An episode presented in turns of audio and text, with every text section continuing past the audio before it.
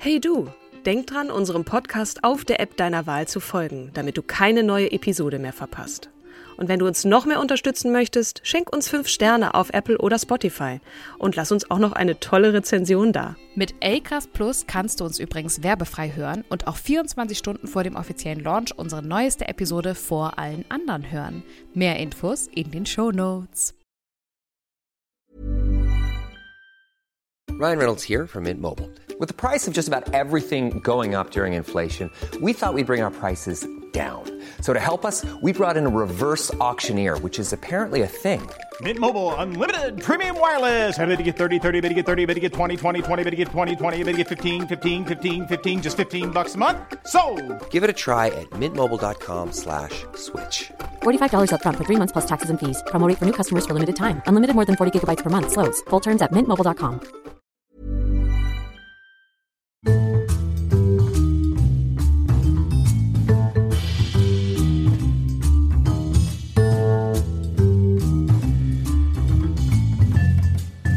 Hallo und herzlich willkommen zur sage und schreibe 29. Folge unseres wundervollen Podcasts Starke Frauen. Starke Frauen. Herzlich willkommen. Vielen Dank. Ähm, Wir hatten ein sehr noch mal? lustiges Vorgespräch, deswegen eiern wir so ein bisschen in diese 29. Folge hinein. Aber, Genau. Kim, möchtest du den obligatorischen Hinweis geben? Ich möchte sehr gerne den obligatorischen Hinweis geben. Und zwar gerade besonders bei dieser Frau, weil sie wurde mir von zwei Juristen empfohlen. Sie ist selber Juristin. Und äh, deswegen, also ich habe versucht, gut zu recherchieren. Ich habe mir auch ihre Autobiografie durchgelesen. Aber ich bin so aufgeregt wie vor, äh, vor einer Premiere letztlich. Ich bin ja bei dir, Baby. So, Kann nichts so passieren. Emotional aufgewühlt, äh, dass ich hoffe, dass ich alles richtig wiedergebe. Und ähm, aber es kann halt sein, dass es hier oder da eine kleine Schieflage gibt. Ähm, auf jeden Fall, die Frau heißt Lore Maria Peschel Gutzeit. Sollte sie das irgendwann mal hier hören, ich liebe sie. Du bist also aufgeregt, nicht nur, weil du befürchtest, vielleicht die ein oder andere Faktenlage nicht korrekt wiederzugeben, sondern auch, weil die Frau dich offensichtlich so begeistert hat. Ja. Schieß mal los. Ja, mir wird schon, ich krieg äh, ähm, Hitzewallung, weil Ja. ich die ähm, so so beeindruckend finde und äh, wirklich, also das hatte ich das letzte Mal, glaube ich, bei der Louise L. Hay, LA. wo ich dachte, Mensch, die finde ich auch so extrem toll, aber hier, das ist, als wenn ich ein bisschen wie so ein Teenager frisch verknallt bin. Oha. Ja, Mein Gott, jetzt hast du aber einen roten Teppich gelegt, einen verbalen. Wahnsinn, ne? Jetzt dann. So, jetzt muss ich aber erstmal sagen, dass Katharina, ich will jetzt ihren Nachnamen nicht nennen, weil ich habe ihr Go nicht bekommen. Ähm, Unsere auch Kollegin Juristin, aus der eine eine äh, eine Rechtsabteilung. Richtig. Mhm. Und der äh, Barisch Önisch, von dem habe ich mir vorher nochmal den Nachnamen schicken lassen, weil ich immer dachte Barisch Önisch, aber nee, es ist Önisch. Äh, die haben nämlich beide unabhängig voneinander diese Dame vorgeschlagen. Und Barisch äh, Önisch ist jemand, der äh, auch Jurist ist und äh, für die SPD witzigerweise jetzt im Februar kandidiert in Hamburg. Aber wir folgen uns immer äh, seit Jahren eifrig auf Facebook und Instagram. Ich glaube, das ist so eine Hamburger Gemeinschaft, äh, weil, weil ich mehreren Hamburgern, ähm, die so ein öffentliches Profil haben, äh, folge. Und witzigerweise sind wir irgendwann mal ins Gespräch gekommen und er meinte auch so, Mensch, ihr macht da ja so einen Podcast, starke Frauen, finde ich ja cool. Und sag mal, ähm, habt ihr denn überhaupt schon über die Lore Maria Peschel Gutzeit geschrieben? Und dann kriegten wir, äh, ich glaube, zwei Wochen später Ja. die Mail von Katharina, die meinte, sag mal, hier und Thema Gleichberechtigung und der Hammer, was die alles geschafft hat und Lex Peschel. Und da dachte ich, Mensch, das ist aber wirklich ein, ein äh, Wink mit dem Zaunfall. Lex Special. Also die hat ein eigenes, einen eigenen Gesetzesentwurf äh, Genau, nach sich den man benannt äh, bekommen. liebevoll, sag ich jetzt mal, ähm, mal Lex Peschel äh, nennt. So, Ja. wer ist denn jetzt eigentlich die Gute? Das wollte ich gerade fragen. Was hat es mit der Dame auf sich? Wann geboren? Wo habe ich die einzuordnen? Wo Jawohl. haben wir die einzuordnen? Ja, also, ähm, sie wurde am 26. Oktober 1932, was ist denn das jetzt für ein Sternzeichen? Oktober, Ende Oktober? Skorpion. Oha. Skorpion. Hm, nachtragen, ne? No, also auf jeden Fall ähm, in meiner Lieblingsstadt Hamburg ist sie geboren, ist eine deutsche Juristin und Politikerin der SPD und lebt noch. Ne, habe ich Die, auch schon ja, eingangs okay, gesagt. 34, 34 geboren, sagtest du, ne? Nee, 32. 32. Ich glaube, Hm, Das sind 97, 87. Ja, mach sie mal nicht Ja, äh, deutlich älter, ne? Und die arbeitet immer noch, was ich ziemlich geil finde, weil sie auch sagt, äh, ich hatte gerade erst noch so eine ähm, äh, ein Interview mit ihr angeschaut und sie sagt, Mensch, ich habe so viel gelernt und so viel Wissen angeeignet. Ich kann doch jetzt nicht einfach anfangen, äh, mit der Heckenschere meinen Garten zu bearbeiten in, äh, als Rentnerin, wenn wenn ich mein ganzes Wissen doch noch weitergeben kann, ja? Und äh, die arbeitet hier in Berlin. Also in ihrer Autobiografie heißt es letztlich, ähm, alleinerziehende Mutter von drei Kindern, erfolgreiche Karriere als Juristin und, und in der Politik. Für Lore Maria Peschel Gutzeit kein Widerspruch und sie hat auch noch Spaß dabei. Ihr Lebensthema ist die Gerechtigkeit, ihr Ziel die Gleichberechtigung, ihre Leidenschaft sind schnelle Autos. sie hat aber kein großes Konto in Flensburg, hat sie gesagt. Hat sie nicht? Hat sie nicht. Ähm, Nie hatten Frauen so viele Rechte wie heute und doch ist der Weg zur Gleichberechtigung noch immer lang. Die Emanzipation ist auf dem besten Wege, eine Rolle rückwärts zu machen. Lore Maria Pesche-Gutzeit beunruhigt das. Ne? Das Erreichen der Gleichberechtigung sei vor allem eine Erziehungsfrage. Frauen müssten lernen, Konflikte auszutragen und Macht anzustreben. Wie das geht, hat die Juristin in ihrer langen Berufskarriere oft genug unter Beweis gestellt. Immer wieder war sie Pionierin, übernahm Aufgaben als erste Frau. Nun gibt sie Einblick in ihren reichen Erfahrungsschatz und so weiter. Also ich mache hier gerade voll die Ja. Werbung für ihr Buch. Aber es hat so Spaß gemacht, weil die auch so humorvoll schreibt. Das hat mich ein bisschen an äh, Vera Birkenbiel erinnert, weil sie genau das beherrscht. Und ähm, sie hat halt gesagt, naja, es ist ja toll, weil eigentlich haben wir ja die, die, die Gleichberechtigung, äh, also jeder soll gleich behandelt werden, verankert, aber es wird ja überhaupt nicht gelebt. Äh, und sie ist auch totaler Verfechter der Quote. Und äh, sie sagt, warum ist es so wichtig? Ja, weil äh, sie, sie hat so dieses Beispiel genannt mit der Kalesche. Der eine benutzt die Kalesche und kommt halt ganz gemütlich ausgeruht an seinem Ziel an und der andere muss halt durch so eine huckel, sandige Piste und kommt total erschöpft an. Sie sagt halt, äh, der Mann ist es halt, der die Kalesche benutzt und die Frau ist es, äh, die halt diese sandige Piste nehmen muss und ist halt total erschöpft und die überlegt sich dann dreimal, kann ich es mir zutrauen, Kind, Karriere. Ich habe den Vorteil, dass ich dich sehen kann, während du erzählst. Und ich konnte anhand deiner, deiner Bewegungen, konnte ich erkennen, was eine Kalesche ist. Du hast so mit den, Ja, den eine- Händen eine- gerudert, dass ich dachte, das sind die großen Räder an der Seite. Genau, eine Kutsche, eine Kutsche. Oh Gott. ey. Also die Kalesche. Ja, So, aber man ich merkt hab, mir anhand- brennt eine, eine Frage auf der Zunge. Na, aber ja. ja. ich wollte mich gerade die Frage stellen, wie du zur Frauenquote stehst, ne? Weil es gibt ja eine Gesetzgebung und es gibt das Gelebte. ah, das, das möchte ich super gerne beantworten. Aber wollen wir erst in die Kindheit wandern? Nee, ich beantworte, glaube ich, dir erstmal die Frage mit der Quote. Ich bin ein absoluter Fan von der Quote, liegt Mhm. aber daran, in kein Aber, sondern ich bin ein Fan. Ich kann dir ein Beispiel nennen. Ich war ja ähm, 2012, 2013 ähm, habe ich Executive Search, also war ich Headhunter von Geschäftsführern und Vorständen. Und ich hatte für einen Kunden, das war ein Fleisch- und Wurstwarenhersteller, sollte ich einen Geschäftsführer suchen, ähm, der auch die Möglichkeit hat, in den Vorstand zu kommen. Und ich habe denen so eine hardcore geile Frau vorgestellt. Und dann kriegte ich nur zu hören, was haben Sie nicht verstanden, Frau Seidler? Und wenn ich, was meinen Sie denn?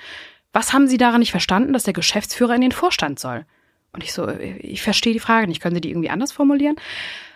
Ich will einen Mann, der soll in den Vorstand. Da brauche ich keine Frau. Und Okay. deswegen bin ich ein absoluter Fan von Frauenquoten. Weil es gibt Weil es ein Mindset ändert, ne? Genau, Du genau. brauchst halt erstmal so eine Initialzündung und trotzdem, manche Sachen sind ja per Gesetz trotzdem gleich und du hast den Mindset immer noch nicht. Ja. Da Und das war man sich natürlich 2013. kriege ich richtig hier meine, meine Vene an der Seite, die arbeitet sich nach vorne. Aber ich habe, äh, wie ich dir auch mal so im Privatgespräch erzählt hatte, ich, ähm, es hieß auch immer, keine Frauen mit Kindern unter fünf Jahren. Ähm, aber Männer ja. Und da habe ich auch mal gesagt, wieso? Ja, der Mann ist halt klassisch immer noch der Ernährer in der deutschen Gesellschaft und die Frau, ja, die fällt halt ständig aus, weil das Kind wird ja krank sein. Und das ist genau das, womit auch unsere ähm, wundertolle Lore viel zu kämpfen hatte. Also ähm, sie wurde als Tochter eines aus äh, dem thüringischen stammenden promovierten Volkswirtes und einer Lehrerin geboren.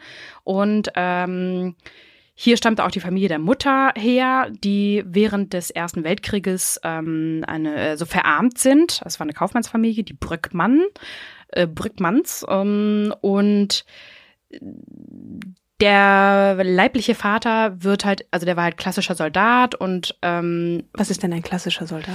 naja, war halt nie zu Hause. Ach so, okay. Also An der Front, hat ne? halt genau, der war an der Front und dann kam er immer nach Hause und hat halt lustige Geschichten erzählt, so beschreibt sie ihn in ihrer Autobiografie. Also sie hat nicht viel von dem gehabt und äh, sie beschreibt auch die Männer damals so als ähm, das waren halt alles kaputte, hauptsächlich kaputte Charaktere durch äh, Kriegserlebnisse oder auch durch fehlende Körperteile. Und letzten Endes war sie nie verbittert mit den Männern, sondern hatte immer Mitleid. Und das hat es ihr dann auch irgendwie einfach gemacht, ähm, sich um ihre Karriere gut kümmern zu können und auch immer um auf die Gleichberechtigung zu pochen und Gehör zu finden bei den Männern. Weil, weil sie Mitleid hatte, weil sie das den Eindruck vermittelt hat, ich kämpfe nicht gegen euch, sondern genau. ich möchte einfach eine eigene starke Position ja. sozusagen in Kooperation mit den Männern gestalten? Ja, oder? genau, ja. genau. Ähm, das heißt auch weiter, äh, dass ihr, ihr ähm, den neuen, also der neue Vater wurde dann, ähm, der adoptierte sie, als sie volljährig war. Daher stammt nämlich auch der Name Gutzeit. Und ähm, ja, sie hatte noch eine vier Jahre ältere Halbschwester aus der ersten Ehe der Mutter und äh, nach der Bombardierung Hamburgs und auch der Kinderlandverschickung, das ist ja ne, aufgrund dessen, dass ja die Städte sehr stark äh, bombardiert wurden, wurden die Kinder dann aufs Land rausgeschickt. Mhm. Ähm, und dann nach dem Krieg durften sie zurückkommen. Und äh, sie kehrte 1946 nämlich nach, Han nach Hamburg zurück. Mhm. Sie studierte 1951 Rechtswissenschaften an der Universität Hamburg und äh, in Freiburg und äh, schloss ihre juristische Ausbildung 1959 dann mit dem zweiten juristischen Staatsexamen ab mhm. und wurde dann Rechtsanwältin und später Richterin am Landgericht Hamburg. Ich möchte unbedingt etwas vorlesen, was ich in ihrem Buch gelesen habe und äh, das erklärt auch, warum ich diese Frau so gerade vergöttere, wenn ich es äh, vorlesen darf. Ähm, ihr Buch heißt, ich will jetzt ähm, nicht rechtlich belangt werden. Deswegen nenne ich mal das Buch und es ist ein Auszug. Also, ihr Buch heißt selbstverständlich gleichberechtigt eine autobiografische Zeitgeschichte, äh, erschienen am 1. Oktober 2012. So, auf Seite 8 geht das los.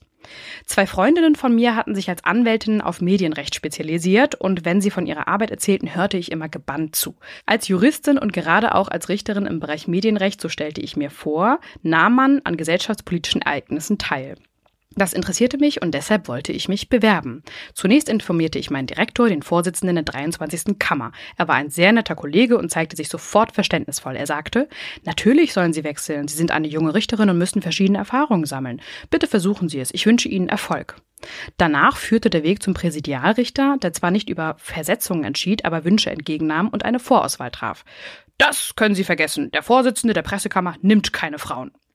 Es war beileibe nicht das erste Mal, dass ich eine solche Aussage hörte, und trotzdem machten mich Worte wie diese immer wieder ratlos. Seit fast 20 Jahren war das Grundgesetz in Kraft, das die Gleichheit und die Gleichberechtigung aller Menschen in der Bundesrepublik Deutschland festschrieb. Für mich persönlich war die Gleichwertigkeit der Geschlechter von klein auf eine Selbstverständlichkeit gewesen.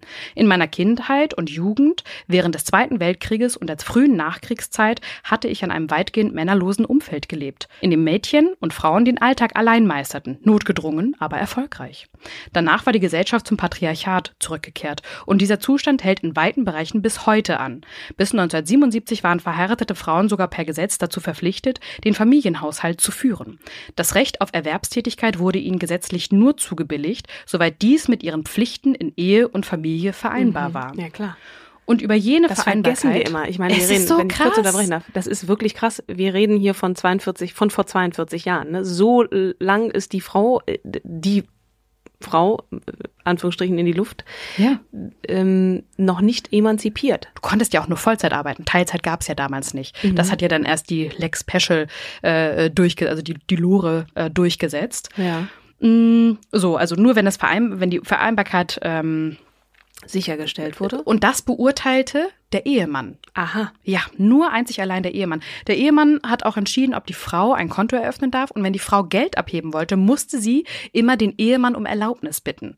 So, sie mhm. alleine durfte nicht äh, ein, äh, das Geld abheben. Meine Oma hat auch mal irgendwann gesagt in diesem Zusammenhang, ich hatte einen guten Mann, mhm. also mein Öpi war auch wirklich toll.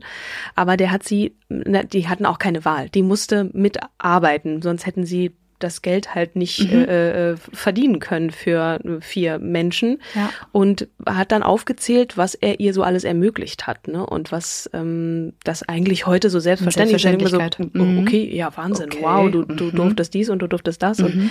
aber ja, das hat sie wirklich anerkannt und auch gewertschätzt, dass sie da eine, in Anführungsstrichen Gleichberechtigung. Eine lockere Leine hatte. Ja, genau. Ja, okay, auf jeden Fall sagt sie auch nochmal, ähm, Nur mit seiner Zustimmung durfte eine verheiratete Frau erwerbstätig sein. Ähm, manche Arbeitgeber verlangten bei der Einstellung einer Frau die schriftliche Einverständniserklärung des Ehemanns. Das ist so geil, wie bei, bei der Abwesenheit in der Schule haben deine Eltern unterschrieben. So. Es geht weiter auf Seite 9. Für die, die mitlesen möchten. Ich selbst hatte allerdings schon vor meiner Eheschließung zu arbeiten begonnen. Seit 1960 war ich als Richterin tätig. 1962 hatte ich, eine, hatte ich einen Kollegen geheiratet. Im Jahre 68, als es hieß, die von mir gewünschte Versetzung könnte ich aufgrund meines Geschlechts vergessen, war gerade das Gesetz zur Einführung von Teilzeitarbeit und Familienurlaub für Beamtinnen und Richterinnen in Kraft getreten. Zuvor hatten diese Frauen ihren Beruf aufgeben müssen, wenn sie als Mütter nicht Vollzeit arbeiten wollten oder konnten. Das Gesetz wird in Fachkreisen mit einem Augenzwinkern auch als Lex Special bezeichnet, denn ich hatte es initiiert und zusammen mit Unterstützern und Unterstützerinnen gegen ähm, zum Teil heftigste Widerstände durchgesetzt. Es war ein großer politischer Erfolg. Dass eine Richterin in der zweiten Hälfte des 20. Jahrhunderts an einem deutschen Gericht weniger Rechte haben sollte als ihre männlichen Kollegen, fand ich aber nicht nur aufgrund Diskriminierung und der Gesetzeswidrigkeit haarsträubend, sondern vor allem deshalb, weil die Erklärung der Vorsitzende nehme keine Frauen nur ein Scheinargument war. Offene Ablehnung, formuliert mit Worten wie das können Sie vergessen, akzeptiere ich, wenn es dafür sachliche Gründe gibt. Hätte die Erklärung beispielsweise gelautet, die Kammer ist voll besetzt, dann hätte ich mich für die Information bedankt und gut. Mhm. Die Begründung, die der Präsidialrichter mir nannte, war jedoch völlig irrational. Genauso hätte er sagen können, um, der Vorsitzende der Pressekammer nimmt keine Kaffeetrinker. Oder keine Richter mit ihrer Schuhgröße. Oder keine Opernfreunde. Da ich ein sachlicher und argumentativer... Ich liebe es, wie du verteilte Rollen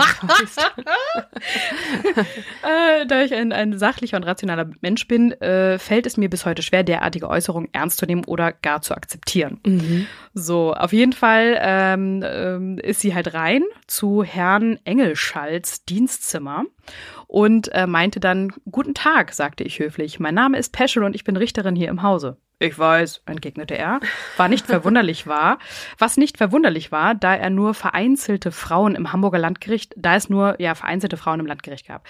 Sein Ton klang schroff, überhaupt hatte er etwas raubeiniges an sich. Und ähm, genau, dann sagte sie: Ich habe gehört, Herr Engelschall, Sie möchten an Ihrer Kammer gern eine Frau haben. Stille. Er sah mich an, als käme ich von einem anderen Stern. Stille. Es dauerte einige Sekunden, bis ihm seine gute Erziehung wieder einfiel. Nehmen Sie Platz, raunzte er. Ich setzte mich seelenruhig. Nehmen Sie einen Sherry? Seine Stimme klang weiterhin frostig, aber mir wurde klar, das Eis war gebrochen. Sehr gern. Nahmen sie den Sherry dann. Alkohol hilft immer du, das, irgendwie, ne? das war ja früher Dich auch gang ich auch und noch gäbe. weich geklopft, du nee, er brauchte, er brauchte Zeit. Ach so. Deswegen dachte er, hm, was für Scheiße. Ich brauche jetzt irgendwie Argumente, damit ich die alte hier wieder rausschieben kann. Nehmen Sie erstmal einen Sherry, damit ich äh, Zeit habe, nachzudenken. Man darf auch nicht vergessen, in der Zeit war es ja auch noch total in. Überall diese verquarzten Räume, ne? Mhm. Äh, jeder hat geraucht und auch Sherry gehörte zum guten Ton. Ton Sherry, ein Cognac. Naja, lange Rede, kurzer Sinn. Eierlikör. Hier und da. Ja. ähm, sehr gern nahm ich den Sherry an. Es folgte ein ungefähr zehnminütiges Gespräch. Wie kommen Sie darauf? Nie habe ich gesagt, ich wäre eine Frau in der Pressekammer. Oh, dann habe ich das wohl falsch verstanden, antwortete ich lieb und höflich und erklärte ihm, dass mich Pressesachen interessierten und warum. Sie sind ja der Vorsitzende der einzigen Pressekammer hier im Hause, also wenn ich Presserecht machen möchte, kann ich es nur bei Ihnen tun. Deshalb würde ich gern zu Ihnen kommen. In einem weiteren gewinnenden Ton natürlich. Mhm. Und er ruppig, aber Sie wissen, dass ich keine Frau nehme. Nein, das weiß ich nicht. Wie sollte ich es wissen? Die Information hatte ich ja nur vom Präsidialrichter. Vielleicht hatte er sich ja auch geirrt. Aber wenn es denn so ist, dass Sie keine Frauen nehmen, darf ich Sie vielleicht bitten, mir Ihre Gründe darzulegen? Hm, naja, Frauen können schwanger werden.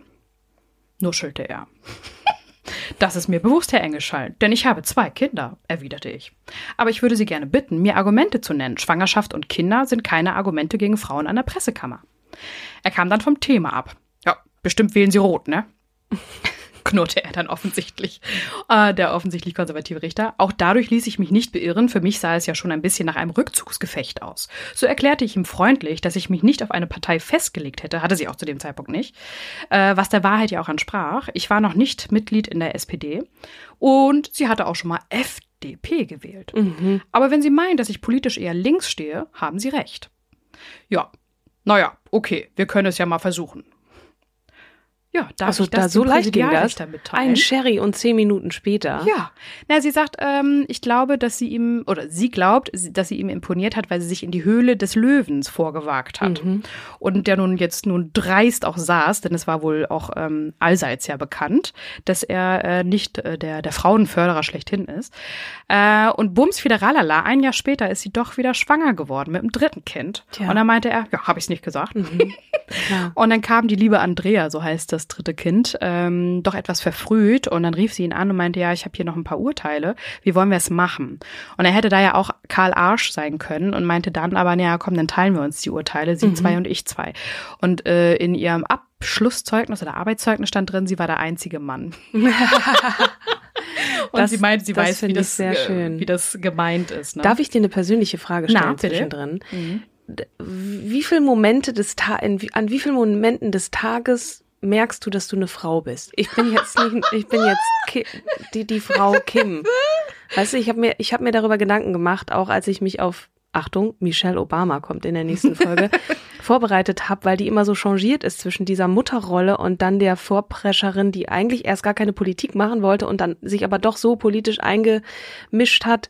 Die hat dann auch so Situationen beschrieben, wo sie eben sich als Frau gefühlt hat oder gemerkt hat, so, ah ja, stimmt ja, ich bin ja Michelle, die Frau. Und ne, entweder im positiven Sinne, keine Ahnung, man findet jemanden attraktiv, man flirtet und denkt, ah ja, okay, ah ja, ich bin eine Frau. Oder man denkt, was, ich werde nicht gesehen, ich darf nicht in die Pressekammer, was soll das? Die moderne Frau von heute, wann Ja. ist so das Gefühl, dass man denkt, man kommt nicht weiter, weil man eine Frau ist, oder man kommt weiter, weil man eine Frau, weil, weil man eine Frau ist? Hm. Also im Sinne von, ne, sie setzt sich dahin, plinker, plinker. Ich weiß nicht, ob das jetzt in, Na, in sie- sie ist Subtexten eher- Flirten nee, sein sie, soll. Nee, sie ist einfach freundlich, aber bestimmt geblieben. Und ähm, ich kann jetzt nicht rauslesen, lieb. Sie hat man. lieb gesagt. Das klingt fast ein bisschen unterwürfig. Naja, gut, weil wir stereotypische ähm, Attribute verwenden. Ne? Ja, Wir sagen okay. halt, das ist männlich, das ist weiblich. Ähm, Männer können auch lieb sein. Ja. Äh, sei keine Pussy, ab. sei keine, sei kein Mädchen. So wird den Männern ja gerne gesagt. Aber du hast mir die Frage gestellt und ich habe jetzt versucht, Zeit zu schinden und bin der Meinung, ich hab's ähm, im Alltag merke ich es tatsächlich oder habe ich es sehr verstärkt ähm, beim Daten gemerkt, dass ich dann irgendwie reduziert okay. wurde. Da geht man ja hin, da hat man ja quasi so. Hm, Ja, aber ich werde nicht irgendwie erstmal wahrgenommen als, äh, oh, das ist dein Charakter, wie spannend, sondern, ähm, ja klar, das trifft auch auf Männern zu, aber ich habe eine Zeit lang gehabt, dass äh, manche Männer dann gesagt haben, ja, du hast ein gebärfreudiges Becken und ähm, Das du ist verdienst weniger, mh, du verdienst weniger Geld als ich, das heißt, du bleibst zu Hause und du sitzt da und sagst halt, Was für wow, Männer hast du denn gedatet? Das ich sag ja dir das. Interessant. Ja, oder ähm, im, im Arbeitsalltag habe ich das häufiger auch früher gehabt, dass ich dann doch reduziert wurde auf ähm, meinen Körper. Und das, also klar, ich habe jetzt auch so einen sehr bunten Lebenslauf, dass ich jetzt erstmal als Schauspielerin gearbeitet habe und dann ja den Switch gemacht habe. Ähm, aber da gab es halt auch sehr konservative Männer, die mir bewusst einfach auf die Brüste gestarrt haben, wenn sie sich mit mir unterhalten haben. Habe ich nicht gewagt, dass ich denen in den Schritt geguckt habe oder auf die Nippel gestarrt habe, wenn das, wenn die vergessen haben, Unterhemd anzuziehen, weißt du? Das habe ich nicht gemacht.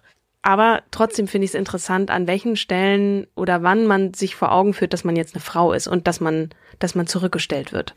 Ich fand das ja ganz interessant. Ich weiß gerade nicht mehr, wie dieser Microsoft-CEO heißt, der meinte, Frauen, äh, bitte fangt nicht an zu handeln, weil dann seid ihr einfach zickig. Ne, im, im, Im Bewerbungsgespräch und wenn es um Gehalt geht. Männer wiederum, da, äh, da fand er das total fein, wenn die ihr Gehalt verhandelt haben, aber bei Frauen, da hat er auch einen richtigen Shitstorm im Internet bekommen. Das war Microsoft? Nadella, Microsoft-Chef Nadella rät Frauen generell von Gehaltsverhandlungen ab. Das war der. Sch ah, boah, wann war das? Jo, 2014. Okay. Wow.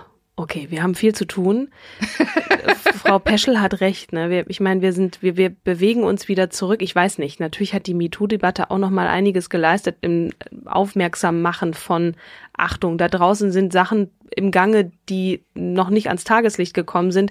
Ist jetzt auch. Wir müssen nicht darüber diskutieren, ob die Debatte an sich dann einen guten Verlauf nahm oder nicht. Aber trotzdem, das ist natürlich schon Und das, was du beschreibst, auch aus deinem Aus Arbeitsalltag genau. von früher. Ja.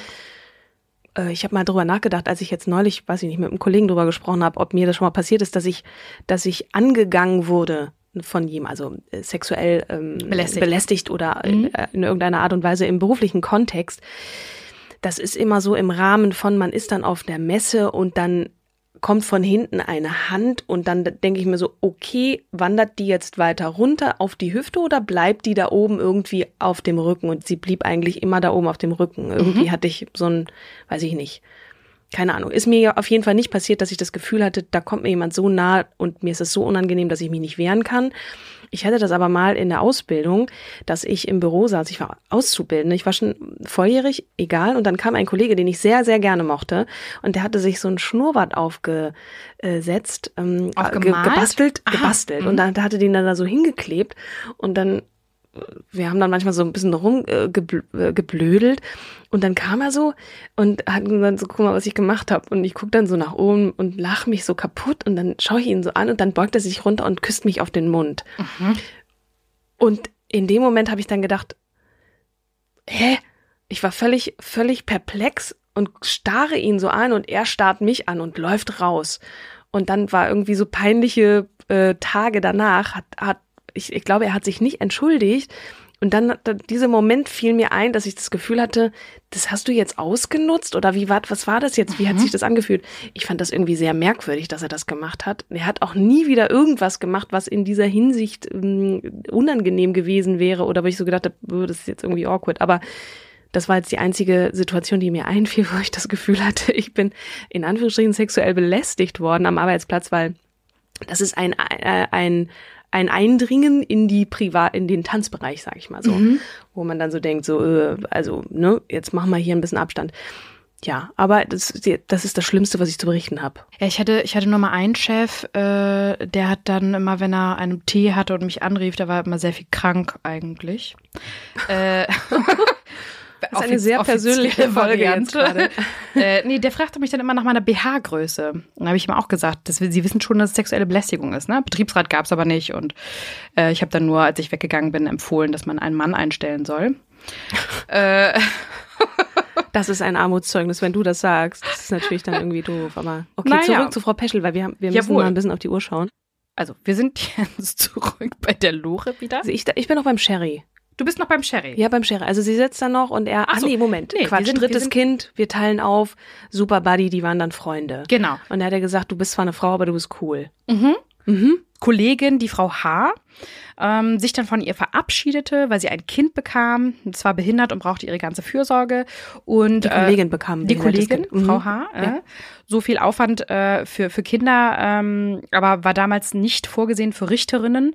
Und ähm, deswegen sagte sie, ja, Frau Peschel, ich verabschiede mich jetzt. Und äh, ja, sie musste halt gehen und durfte auch nicht wiederkommen. Teilzeit gab es damals nicht. Ne? Beamtinnen, Richterinnen konnten damals, wenn sie Kinder bekamen, keine Beurlaubung beantragen. Auch Teilzeit kam nicht in Frage. Es hieß dann einfach, ähm, äh, es, es entspräche nicht den hergebrachten Grundsätzen des Berufsbeamtentums. Und eine Richterin, die sich um ihre Kinder kümmern wollte, musste gehen und zwar für immer. Und Das ist echt krass, ne? Also es ist noch gar nicht so lange her. Das, man vergisst das immer. ja. Und dann Und sagt Frau sie auch. Ja, und sie sagt dann halt, ja, Frau H. stand dann also beruflich vor dem Aus. Ja. Und dann- sie meinte auch, sie, äh, was sie nicht verstehen kann, ist, da, da bildet man jemanden so krass aus. Die ist auf einer, äh, die ist Richterin. Und dann heißt es so, ach ja, dumm gelaufen, ne? Kind gekriegt. Tschüss. So, und ähm, ja, sie hat dann die Lore Maria Peschel Gutzeit, ich finde den Namen auch äh, sehr klangvoll, Ja. äh, hat dann den Kampf aufgenommen. Sie war Anfang 30 und zu dem Zeitpunkt Richterin am Landgericht äh, in Hamburg und ähm, dachte sich, gut, das wird sich ändern. Sie hat dann Verbündete gesucht, hielt Vorträge und äh, setzte sich mit Kolleginnen dann äh, hin und äh, die Arbeit, erarbeiteten einen Gesetzestext ähm, und äh, fand dann Verbündete unter den Frauen im Deutschen Bundestag. Das waren damals äh, sehr, sehr wenig Frauen. Also aus allen Fraktionen waren die dabei. Damals war es noch sehr äh, übersichtlich, nämlich CDU, Schrägstrich CSU, SPD und FDP. Und ähm, dann ähm, hat sie dann einen Entwurf aus der Mitte des Hauses eingebracht und der wurde dann 1968 beschlossen. 68, ja, 68. Wahnsinn. Passendes Jahr. Ich, mir kam gerade ein Gedanke. Ja. Die Frau, wenn sie dann noch im gebärfähigen Alter ist, wird dann bei der Arbeitskraftsuche immer die Frau Schrägstrich die Mutter, wohingegen der Mann nie Schrägstrich der Vater ist. Ne? Das ist ja auch Das nach wie vor heute nicht. Was so. meinst du? Also, ne, wie dieser Typ sagte, wenn man eine Frau einstellt, dann stellt man Ja. auch eine potenzielle Mutter ein. Ja. Und dieses, diese Anhaftung immer noch so als Stigma, das sollte ja auch dieses Gesetz dann aufheben. Das Mhm. ist, ne, dass man erstmal sagt, okay, ist erstmal eine ausgebildete Person. Und jetzt kommt ja die Quotendiskussion, aber dass der Mann nie als Vater auch am Arbeitsplatz gesehen wird, sondern ja, ich sage etwas Selten. sehr, also sehr es ist, also er wird als. Vater gesehen, ne? aber ähm, es spielt nicht so Als die Hobby. Rolle. Vater sein ist es, Hobby. Es, es ist so Und nicht meine, meine, eine, eine meiner, einer meiner liebsten Freundinnen hat es doch tatsächlich gewagt, als ihre Tochter fünf Jahre alt war. Und da, selbst da bin ich in so ein stereotypisches Denken äh, von äh, Mittelalter reingerutscht oder vor 68, Mhm. weil ähm, sie hat in Hamburg keinen Job gekriegt und hat sich dann einfach in ganz Deutschland bewie- äh, beworben, hat dann in Düsseldorf einen Job gekriegt und meinte, okay, ich bin jetzt unter der Woche in Düsseldorf. Und dann meine ich so, und was ist mit deiner Tochter? Und sie meinte, die bleibt bei ihrem Vater, Kim. Warum stellst du so eine Frage nie einem Vater? Und da habe ich mich selber vor mir selber so erschrocken von meinem stereotypischen Denken und meinte, du hast vollkommen recht. Und ähm, sie meinte, dass ähm, die meisten Frauen ihr gegenüber ekelhaft waren, selten Männer. Also manche Männer in Führungspositionen haben sie dann mal später gefragt, ähm, wie das, ob die Tochter eigentlich einen Schaden davon gekriegt hat, dass sie unter der Woche nicht da war, sondern nur am Wochenende.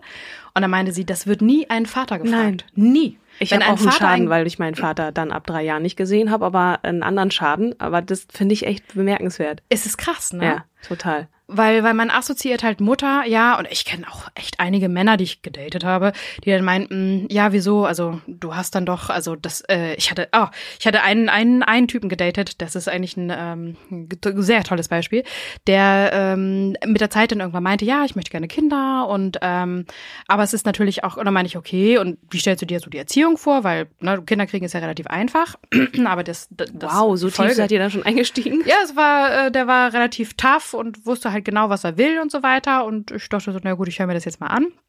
Ähm, war ein interessanter Mann, so insgesamt, von der beruflichen Karriere gesehen.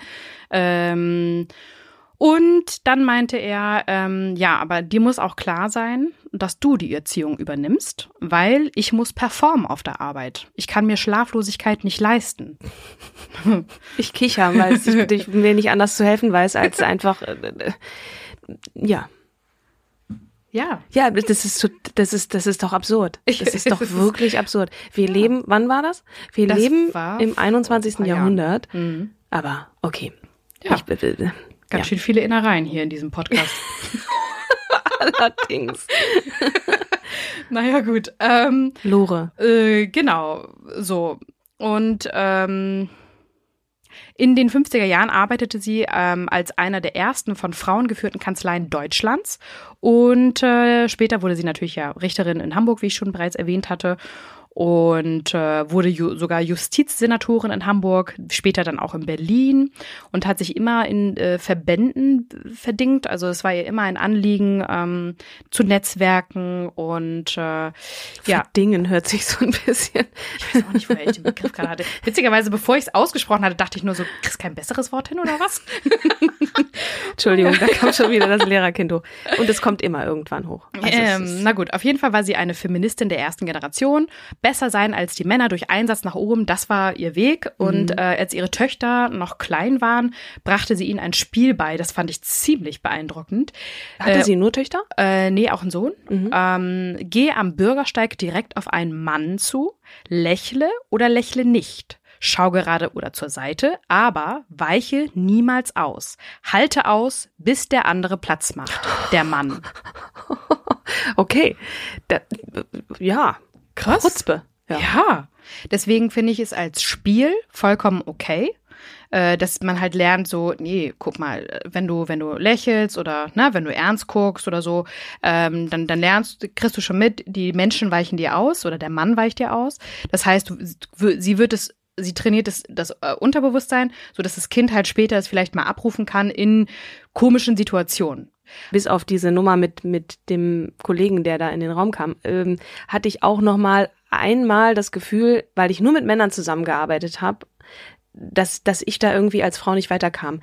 Aber ich bin auch einfach als Typ, dann habe ich mich gefragt, ist es denn wirklich auch, habe ich gute Argumente, kann ich wirklich gut argumentieren oder eier ich rum? Mhm. Das war auch einfach als Mensch gesehen, war ich einfach auch nicht gut. Also ich war schon gut, aber ich war jetzt nicht so, dass ich, dass ich das Gefühl hatte, ich habe da eine Sicherheit, ich kann da irgendwie vorpreschen, und, und da muss ich mir ehrlich antworten, das hat gar nicht so sehr was damit zu tun, dass ich ein Mädchen bin, eine Frau.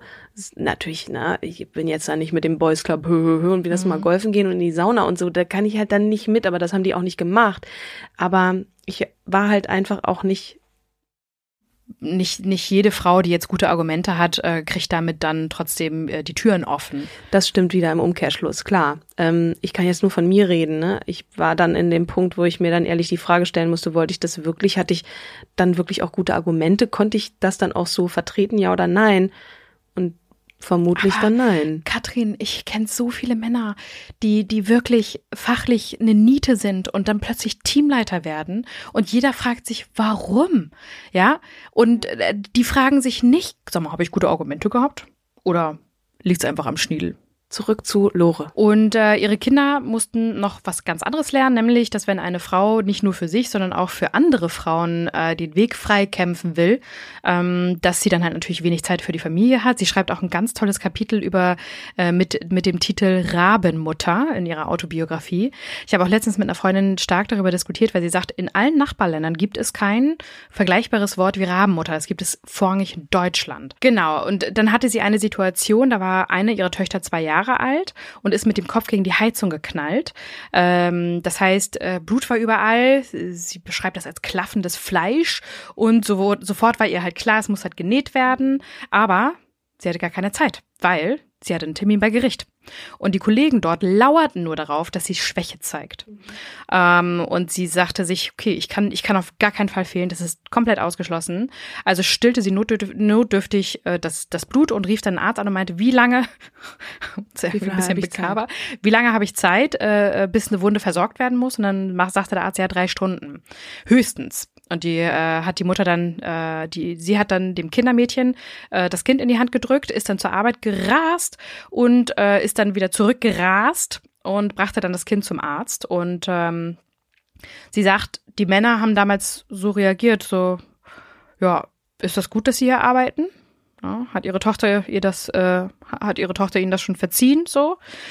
Und ähm, ja, Pesche Gutzeit ähm, sagt dann, naja, sie hat mir vieles übel genommen, aber das witzigerweise daran kann sie sich halt nicht erinnern. Und ähm, aber sie musste sich viel damit auseinandersetzen, wie äh, ja nie bist du zu Hause, äh, du, du kümmerst dich nicht um uns und das waren halt schlimme Momente für sie und ihr Gewissen plagte sich. Ich kenne das auch von meiner Freundin, die dann ja nach Düsseldorf tatsächlich gegangen mhm. ist und sagt halt, boah, also so ein schlechtes Gewissen. Ähm, naja, und sie hat dann aber ihren Kindern immer verargumentiert, weißt du, dass es hier die Arbeit ist, die Lebensgrundlage. Es ist halt unsere Absicherung. Ne? Es gibt leider keine andere mhm. Alternative. Und das ist ja das Problem. Also sie ist ja nicht nur Mutter und arbeitstätig. Sie ist auch noch alleinerziehende Mutter. Ja. Das heißt, sie muss ja auch noch das aus äh, abfedern, was als Vater da nicht da ist. Ja. Ja, krass. Mhm. Und sie sagt Aber so der zweite Ehemann, der war ja auch noch im Spiel dann. Hat er die drei Kinder mitgenommen, adoptiert dann? Hm, Hat er sich da auch gekümmert oder? Nee, also das, der erste Kollege, mit dem sie dann ja auch das, ähm, die Kinder gekriegt hatte, die haben sich tatsächlich richtig gleichberechtigt abgewechselt. Mhm. Also die haben teilweise bei der Tankstelle sich das Kind gegenseitig in die Hand gedrückt.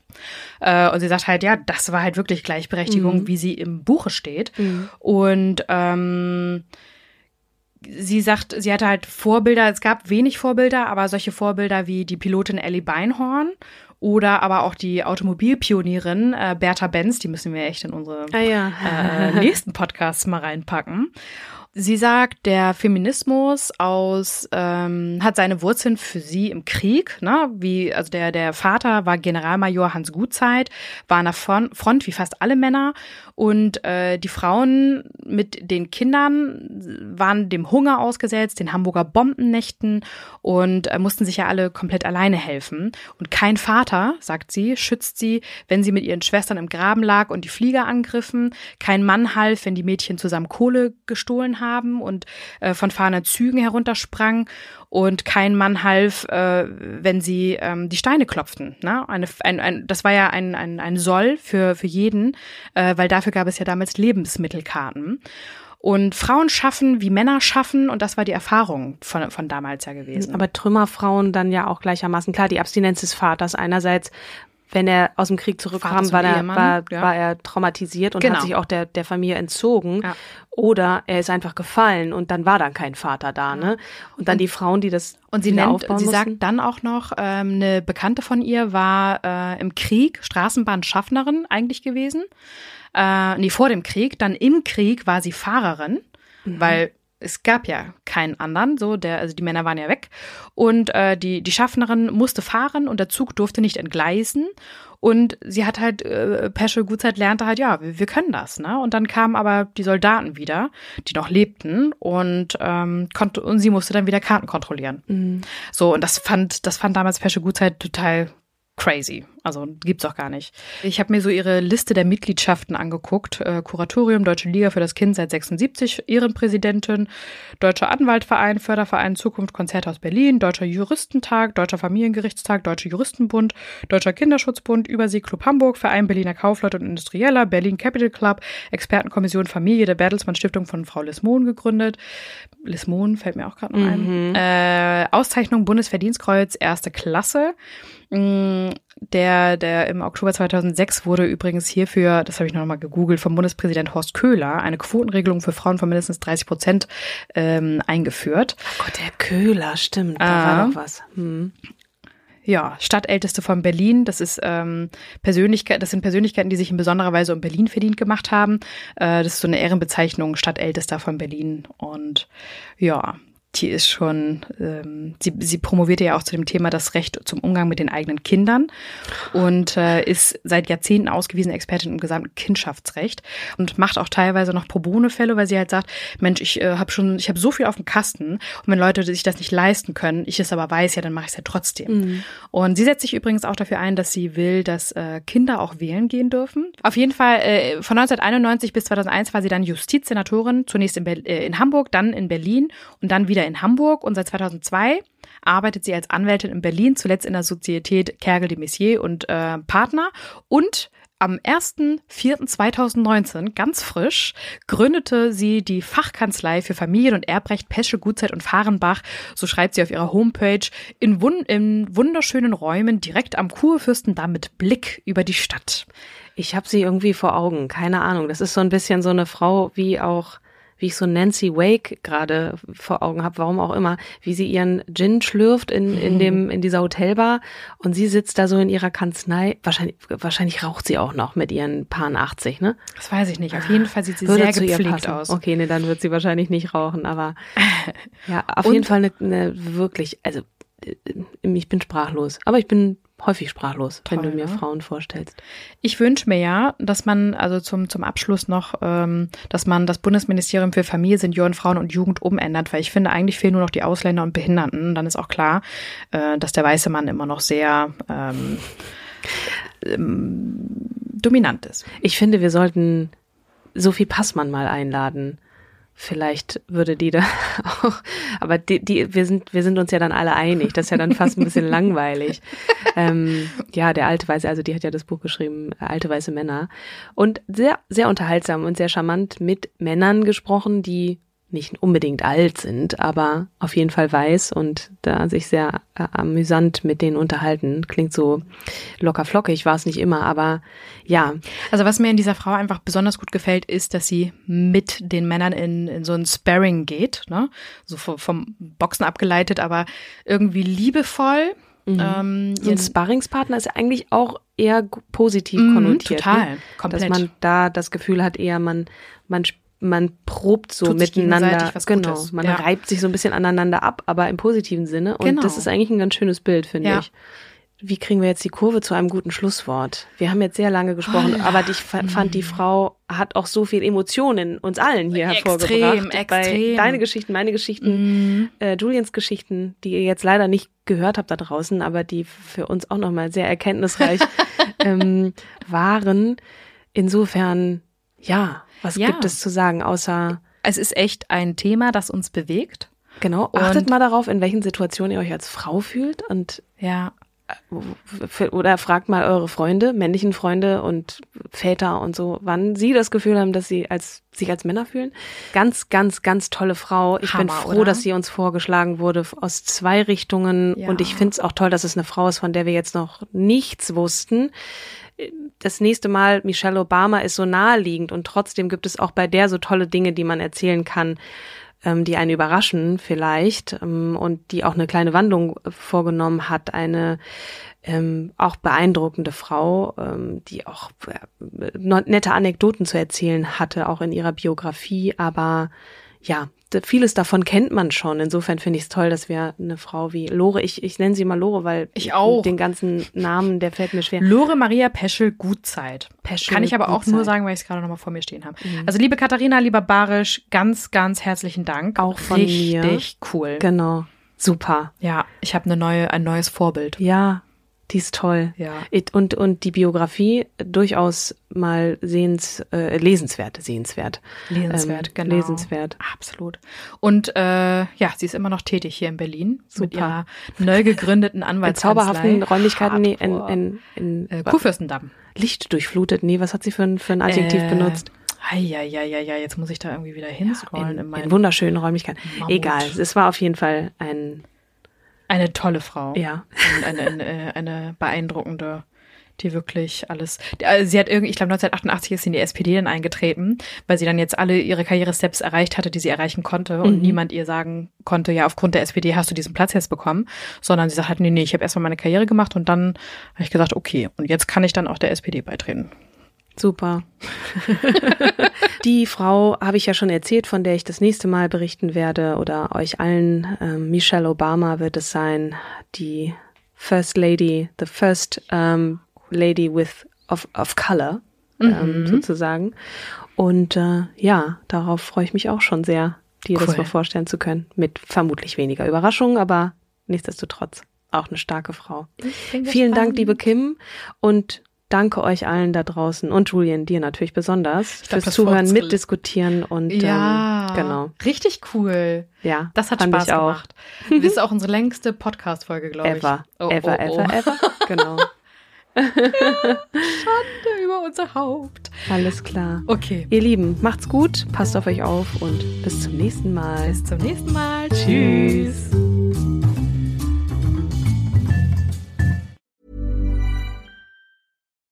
It's the Kia Summer Sticker Sales Event, so give your friends something to look at, like a B&B with an ocean view, an endless field of wildflowers, or a sunset that needs no filter. Make this a summer to share and save with a capable Kia SUV or powerful sedan. See your local Kia dealer or visit kia.com to learn more. Kia, movement that inspires. Call 800 334 Kia for details. Always drive safely. Sale applies to purchase of specially tagged 2024 vehicles only. Quantities are limited. Must take delivery by 7824.